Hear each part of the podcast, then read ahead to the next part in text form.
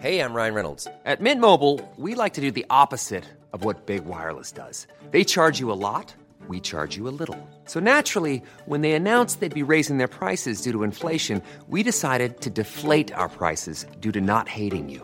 That's right. We're cutting the price of Mint Unlimited from $30 a month to just $15 a month. Give it a try at mintmobile.com slash switch. $45 upfront for three months plus taxes and fees. Promo rate for new customers for limited time. Unlimited more than 40 gigabytes per month. Slows. Full terms at mintmobile.com. El siguiente tres historias que van a llegar a escuchar a continuación es un poco diferente. Puede que no sean experiencias tan aterradoras como quisieran, pero recuerden que lo paranormal no siempre tiene que ser aterrador. Algunas veces únicamente tiene que ser inexplicable. Los dejo con las siguientes tres historias. Espero les agrade y sean respetuosos con lo que escuchan.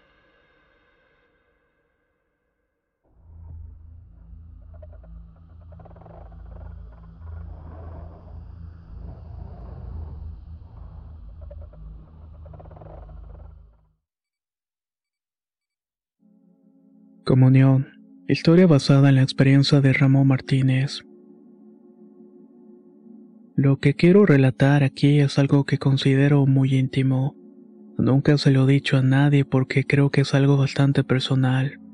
También porque de alguna manera no logro explicármelo completamente. Verán, cuando yo era niño nunca le tuve miedo al diablo. Esa figura humanoide de cuerpo rojo, cola y cuernos como se ve en la lotería nunca me dio miedo. Tampoco sentí miedo por la típica imagen de chivo que todos conocemos. Al contrario, de alguna manera al saber su historia me daba cierta tristeza. No está de mal decirles que mi familia son extremadamente religiosos.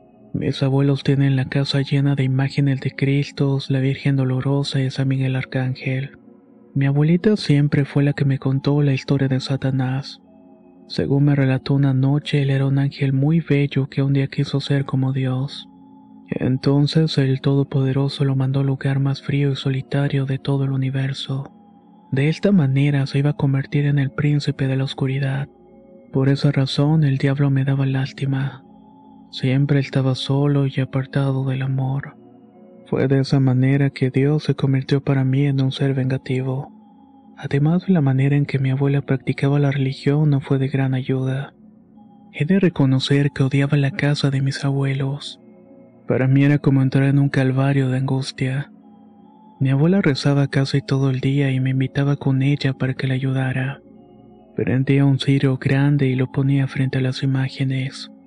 El fuego de las velas le daba un brillo especial a la sangre que salía de las llagas de Cristo. Y qué decir de las lágrimas interminables de la Virgen Dolorosa. Abuelita, ¿por qué rezas tanto? Le pregunté una vez. Ay, mijito, por todos nuestros parientes que están en el purgatorio. Por los condenados no hay nada que hacer. También pido por ti, por tus papás y tus tíos. Todo es pecado, hijito. Todo ofende a Dios. Día y noche debemos pedir por su misericordia. Esa idea fue algo que se me quedó grabado en la memoria. Todo es ofensa para Dios. Si mientes, si comes de más, si haces un mal pensamiento por alguien, si no obedeces a tus padres. Es más, cuando estaba viendo algún programa divertido y no quería hacer algún mandado, mi abuela me decía que me iba a castigar y que me iba a condenar en el infierno. Mi pobre pecho se estremecía y un abismo enorme de terror me consumía de golpe. Terminaba apagando la televisión y hacía el mandado sin decir nada más. Ni siquiera me iba enojado, pataleando, quejándome. No me daba ganas opción. Más bien me iba temblando de miedo, imaginando que el aire impecable de Dios me aplastaría como una insignificante hormiga. Me acuerdo mucho de una vez que mi abuela me hizo una tole dulce. Ese siempre fue mi postre favorito. Le ponía leche, piloncillo y canela. Luego lo dejaba enfriar en plato y vasitos.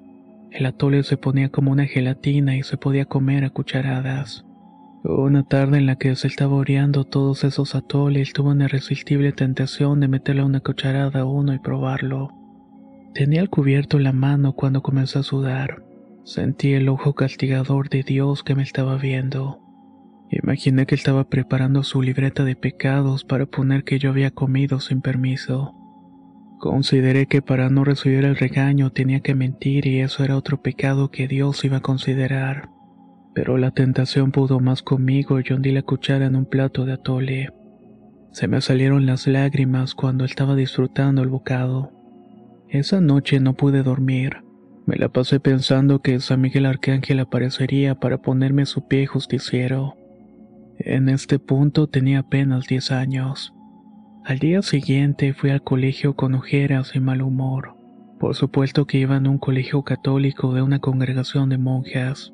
Por regla, todos los lunes un sacerdote iba a darnos una misa al auditorio de la escuela, el cual estaba previamente acondicionado.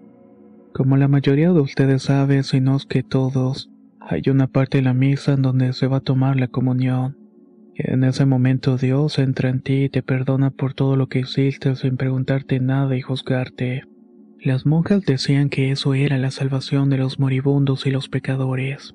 La confesión y la comunión. En voz baja le pedí perdón a Dios por meter la cuchara en el postre y fui a comulgar.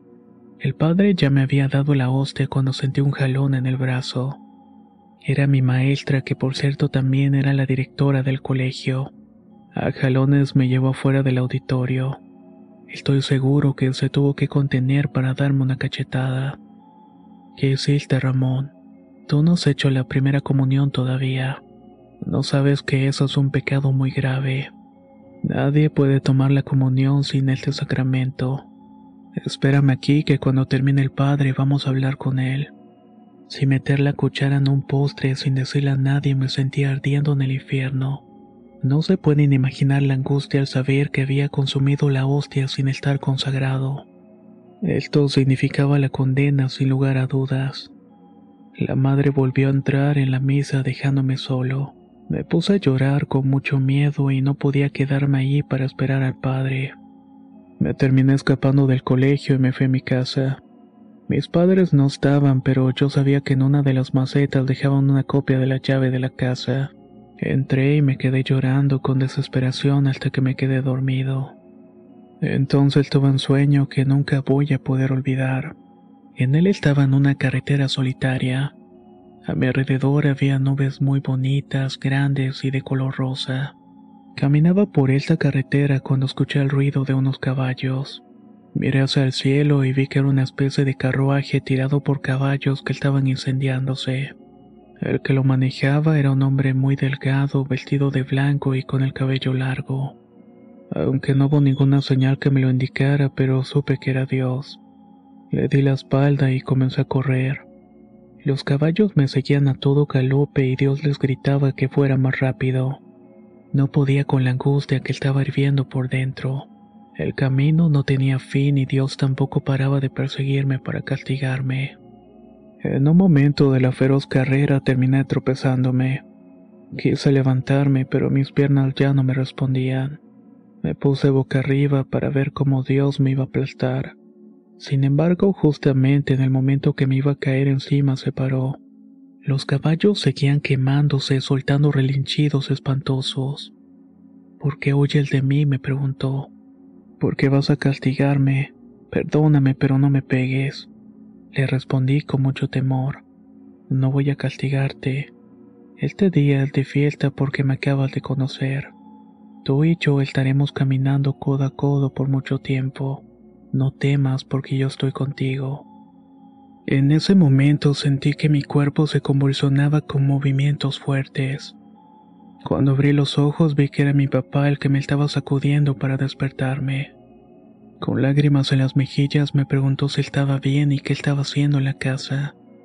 Resulta que me había quedado dormido por varias horas. En el colegio se asustaron mucho al no encontrarme y le marcaron a mis papás. Los dos se salieron de los trabajos para ir a buscarme y fue el que logró dar conmigo. Le pedí perdón por haberme escapado y le conté lo de la comunión. Mi papá se enojó mucho con la madre por no haberme supervisado y por haberme sacado de la misa. Él y mi mamá hablaron con ella y me sacaron del colegio católico. No sé si tenga algo que ver, pero actualmente estoy por entrar al seminario. No tanto por las enseñanzas tan espantosas que recibí por parte de mis abuelos, sino más bien por ese sueño. Ese sueño marcó mi existencia entera porque cambió la idea que tenía de Dios.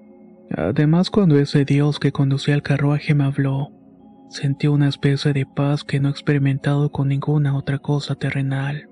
Sé que esta historia habla de un terror algo diferente, pero quiero que llegue a las personas correctas. aquellos niños que fueron traumados con la idea de que Dios te va a mandar al infierno. Quiero decirles que la misericordia de Dios es más inmensa de lo que podemos imaginar. Así que acérquense con confianza, sabiendo que encontrarán al Padre más amoroso que pueda existir. Como menciona la historia, no es tanto de terror, está un poco más apegada a lo paranormal. Y quiero que tengan en cuenta que si bien suena como propaganda o algo parecido, las entidades tanto de luz como oscuras utilizan los sueños para acercarse a nosotros. A veces nos pueden dar mensajes y consejos a través de ellos. Y en esta ocasión fue la luz la que habló por medio de los sueños a esta persona.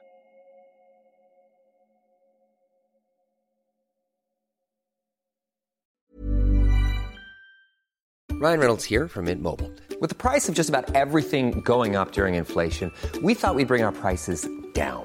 So to help us, we brought in a reverse auctioneer, which is apparently a thing.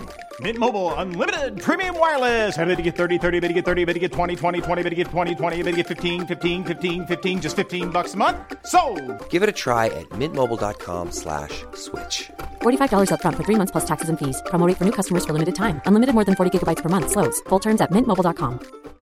Millions of people have lost weight with personalized plans from Noom, like Evan, who can't stand salads and still lost 50 pounds. Salads, generally, for most people, are the easy button, right? For me, that wasn't an option. I never really was a salad guy. That's just not who I am. But Noom worked for me. Get your personalized plan today at Noom.com. Real Noom user compensated to provide their story. In four weeks, the typical Noom user can expect to lose one to two pounds per week. Individual results may vary. La primavera está aquí, así que es el mejor momento para sacar lo viejo de la rutina y vivir nuevas experiencias, entre ellas nuestros estrenos de terror, y hasta una nueva manera de obtener dinero con tus compras gracias a iBota. iBota es una app que puedes descargar totalmente gratis y que te da la mayor cantidad de dinero en efectivo en cientos de artículos y marcas, no solo las botanas que disfrutas mientras nos escuchas, Olvídate de otras apps que son igual que brujos charlatanes y solamente te dan puntos fantasmas. Con iBotas simplemente agrega tus ofertas a la aplicación y obtén dinero real que podrás transferir a tu cuenta bancaria, PayPal o tarjeta de regalo. No lo dudes y únete a una comunidad con 50 millones de usuarios que ya disponen de los beneficios de más de 2.700 marcas y tiendas, como Lowe's, Macy's, Sephora y Best Buy. Y para que termines de convencerte, en este momento iBota está ofreciendo a nuestro público 5 dólares solo por probar iBota usando el código horror cuando te registras. Solo tienes que ir al App Store o Google Play Store y descargar la aplicación iBota gratis para comenzar a ganar dinero en efectivo y usar el código horror. Esto es iBota en Google Play o App Store y usa el código horror. Aprovecha los nuevos comienzos y corre a descargar la aplicación para ganar más cashback.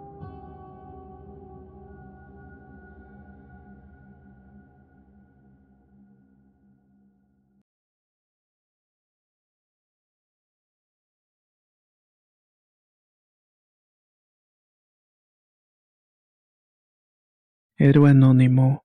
Historia basada en una experiencia anónima. Les saludo desde Irapuato, Guanajuato.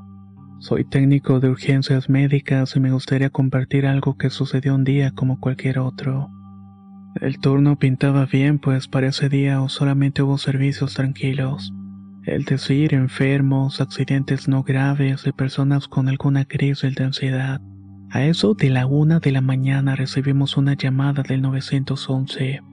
Nos estaba indicando que habían reportado un accidente automovilístico en la carretera. Sin perder el tiempo, mi compañero de turno y yo acudimos a toda prisa. No sabíamos con exactitud qué era lo que había pasado o cuántos lesionados habían. A pesar de los años que se pueda tener trabajando en este lugar, Uno no pierde la costumbre de ir pensando lo peor en el camino.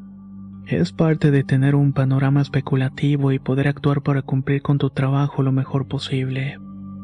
Al llegar al lugar indicado, luego de revisar los perímetros, nos dimos cuenta de que no había ningún accidente. Llamamos a la base para reportarnos y avisar de que fue una falsa alarma. En ese mismo momento nos ordenaron regresar a la base. Supuestamente ese tramo de la carretera es peligroso e inseguro, y sobre todo durante esa hora de la madrugada.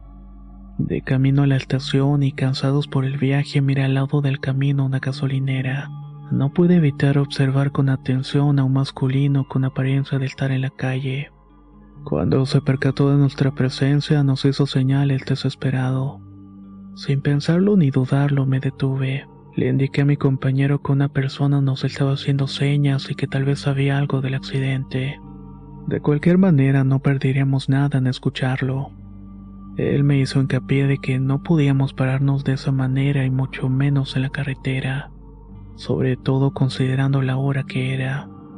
No sabía cómo explicarlo, pero yo presentía que el auxilio por parte del Señor no era un engaño.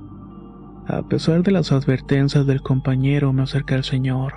Al ver que me estaba brillando, el hombre en situación de calle se acercó a mi ventanilla. Pude notar que iba caminando lento, arrastrando los pies y usaba un palo como bastón. Cuando logró acercarse lo suficiente, me dijo con la voz desesperada: Buenas noches. Disculpen que los moleste, pero me duele mucho mis pies. ¿Podrían curarme, por favor? Al escuchar su voz y la forma en que nos externó la molestia, supe que decía la verdad, que no se trataba de ningún juego o un truco. De tal suerte que le respondí más o menos lo siguiente. Claro que sí, solamente muéstreme dónde le duele y qué le pasó. A ver, dígame, ¿de dónde es usted? Vengo caminando desde muy lejos y mis pies se comenzaron a lastimar. Ya no aguanté más y me quedé aquí. Por eso cuando los vi pasar me atreví a pedirles ayuda. Ya había entrado a otros negocios para pedir ayuda, pero todos me miran con desprecio y lástima. Ni siquiera se detienen para escucharme. El señor nunca me dijo de dónde era o dónde vivía. Cada que le hacía estas preguntas solamente me las esquivaba. Como no quise incomodarlo más, dejé de insistir. Le pedí que me enseñara los pies y en efecto estaban hinchados y morados con las lastimadas. Al ver su estado no dudé y le dije que iba a trasladarlo porque necesitaba con urgencia un doctor que lo valorara. El pobre hombre me miró con los ojos llenos de lágrima y contestó con la voz quebrada. Sí, por favor, le pido que me ayude. Cuando llegamos al hospital el médico lo valoró como es normal. En cualquier caso, le preguntó sus datos personales porque se necesita llenar una hoja de ingreso. Pero al llegar a las preguntas de dónde era y dónde vivía, se quedó en silencio. El doctor dejó las cosas así y nos dijo que lo pusiéramos en una camilla. Iba a quedarse en el hospital para curarlo, ponerle antibióticos y tenerlo un rato en observación. Ya me retiraba cuando me acerqué al hombre y le toqué el hombro. Don, no se desanime y échele ganas. Nos vemos y mucha suerte. El señor tomó mi mano y me dijo con mucha paz en su voz, Gracias, yo sabía que vendrías por mí. En ese momento la piel se me erizó, pero intenté esconder mi asombro con una sonrisa. Me retiré de ahí y al subirme de nuevo a la unidad le comenté a mi compañero lo que el señor me dijo. ¿Cómo es que sabía que yo me iba a detener pese a la negativa de mi compañero? Algo importante a destacar es como yo soy operador del vehículo. ¿Cómo es que este hombre que ya había sido rechazado tantas veces sabría que yo no le iba a dejar en el desamparo? Mi compañero escuchó todo lo que le dije y me preguntó si ya lo había visto antes. Le respondí que no. Esto me ha llevado a pensar que las súplicas de este señor fueron escuchadas por un ángel o por el mismo Dios. Tal vez este fue el que realizó la llamada al 911 para salvar la vida de este hombre, y nosotros únicamente fuimos su instrumento. Fue algo extraño y a la vez muy bonito, pero hasta hoy no sé decir qué fue realmente. No supimos de dónde venía y qué pasó con esa llamada. Solamente puedo asegurarles que en este trabajo pasan cosas que podrían manifestarse en otro lado. Muchas gracias por escuchar esta historia del héroe anónimo. Seguramente nos volveremos a encontrar, ya que tengo varias anécdotas para compartir con ustedes.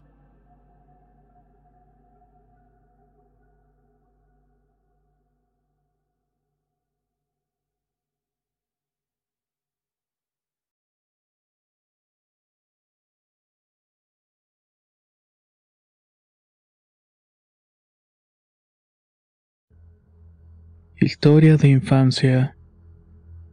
Soy Matilde y nací en Guanajuato, en un pueblito que colinda con Michoacán llamado Yuriria. Actualmente tengo 40 años y esto me pasó cuando era pequeña. En ese tiempo era muy rebelde. Tenía más o menos 10 años cuando mi papá decidió comprar un terreno. Lo había comprado con la finalidad de sembrar maíz. Como se fue todo el dinero que teníamos ahorrado en la inversión, mi papá no tenía para pagarlo en peón. Mi papá solo contaba con mi mamá y conmigo para cubrir esas tareas. Mi mamá en ningún momento renegó, sino todo lo contrario. Siempre le ofreció el apoyo incondicional. Yo no fui así y me enojé mucho. Le reclamé que una niña no debería andar en el campo trabajando y que eso era un delito. Mi mamá me advirtió que me callara porque si les desobedecía o les faltaba el respeto me iban a dar una buena tonda. A ver, pégame, atrévete a pegarme y le voy a decir a mi maestra que me maltratas para que te metan a la cárcel. Esto terminó con la paciencia de mi mamá que me terminó dando unas buenas nalgadas. Hice un escándalo exagerado y salí corriendo de la casa. No sabía dónde ir porque la mayoría de mis familiares viven en Valle de Santiago. Solo estuve caminando por la calle hasta que algo llamó mi atención. Era una procesión que iba a pasar justamente al lado de mí. Habían personas de todas las edades, niños de mi edad y hasta ancianos que apenas si podían alcanzar el paso con los bastones. Todos iban vestidos de blanco y cantaban en voz baja. Era un canto muy bonito que de inmediato calmó el coraje que sentía por dentro. En eso un señor me llamó y me dijo, Oye, ¿no eres Matilda, la hija de Juventino? Sí, soy yo. ¿Y usted quién es? Yo soy amigo de tu padre. Me llamo Clemente. ¿Qué es lo que estás haciendo aquí? La procesión no se detuvo. Clemente salió de la fila para hablar conmigo y se agachó para quedar a mi altura. Vi que su piel estaba muy bonita y hasta brillaba con la luz de la vela que tenía en la mano. Sus ojos eran grandotes y también brillaban como cuando uno es feliz, cuando no puedes ocultar la felicidad que sientes por dentro. Aprovechando que me preguntó qué hacía ahí, le conté que mi papá me quería obligar a trabajar en el campo, y aparte que mi mamá me había pegado porque era mala conmigo. Clemente me sonrió con ternura y me contestó, Matilde, no seas mentirosa. Te voy a dar un consejo, hija.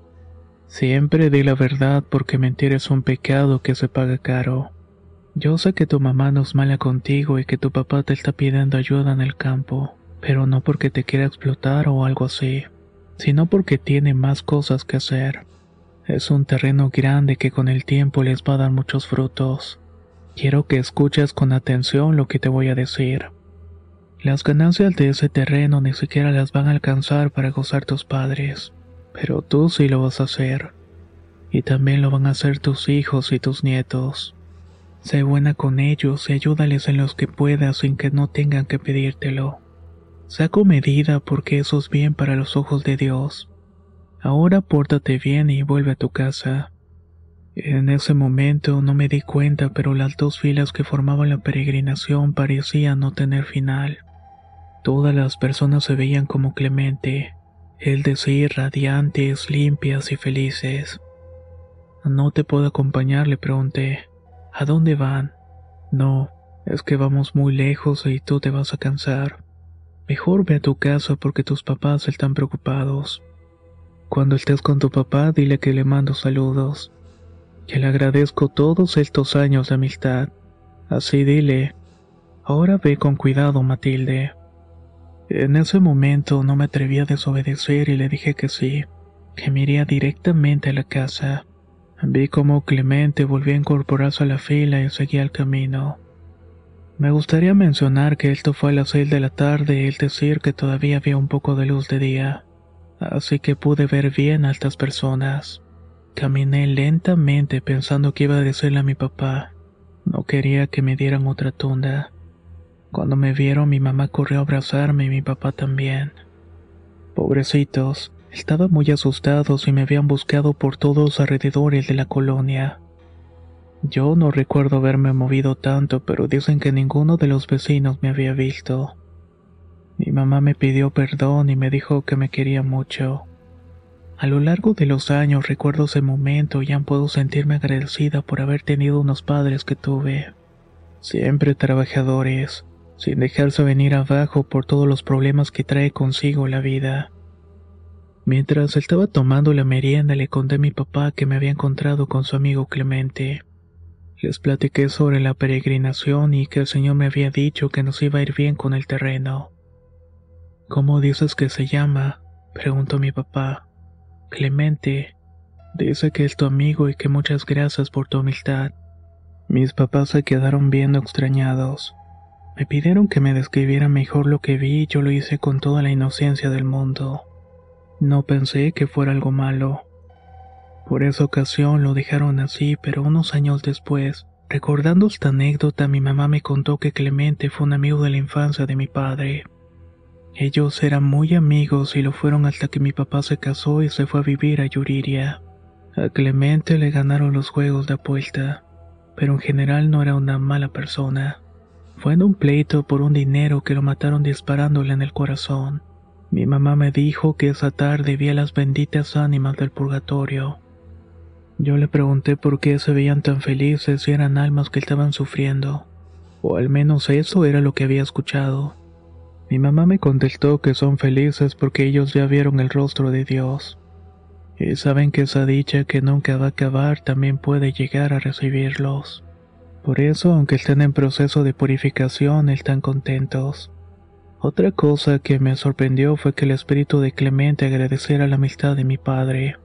Eso demuestra que hay amistades y sentimientos que nos acompañan más allá de la muerte. Para finalizar, quiero decirles que sí ayudé a mis padres en el terreno y tuvimos una buena cosecha. Ellos fallecieron hace cinco años uno detrás del otro. El terreno ahora es una plaza de locales que nos deja grandes ganancias. Clemente tuvo razón al decirme que yo viviría de ese terreno al igual que mis hijos y nietos. Sin duda, esta es una experiencia que nunca voy a olvidar, y créame que me dejó un dulce sabor de boca.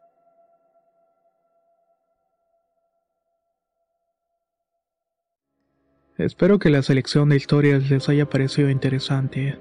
Si tú tienes algo que agregar al respecto, puedes dejarlo en los comentarios. También nos puedes ayudar muchísimo dejando me gusta o compartiendo. Soy Antonio de Relatos de Horror y nos escuchamos muy pronto.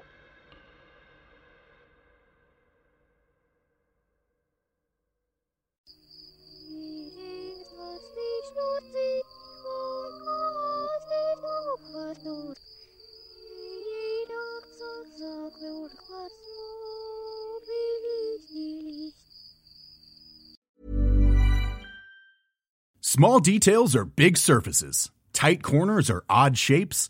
Flat, rounded, textured, or tall. Whatever your next project, there's a spray paint pattern that's just right. Because Rust new Custom Spray 5 in 1 gives you control with five different spray patterns. So you can tackle nooks, crannies, edges, and curves without worrying about drips, runs, uneven coverage, or anything else. Custom Spray 5 in 1. Only from Rust Even when we're on a budget, we still deserve nice things. Quince is a place to scoop up stunning high end goods for 50 to 80% less than similar brands. They have buttery soft cashmere sweaters starting at $50, luxurious Italian leather bags, and so much more. Plus, Quince only works with factories that use safe, ethical, and responsible manufacturing. Get the high-end goods you'll love without the high price tag with Quince. Go to quince.com slash style for free shipping and 365-day returns.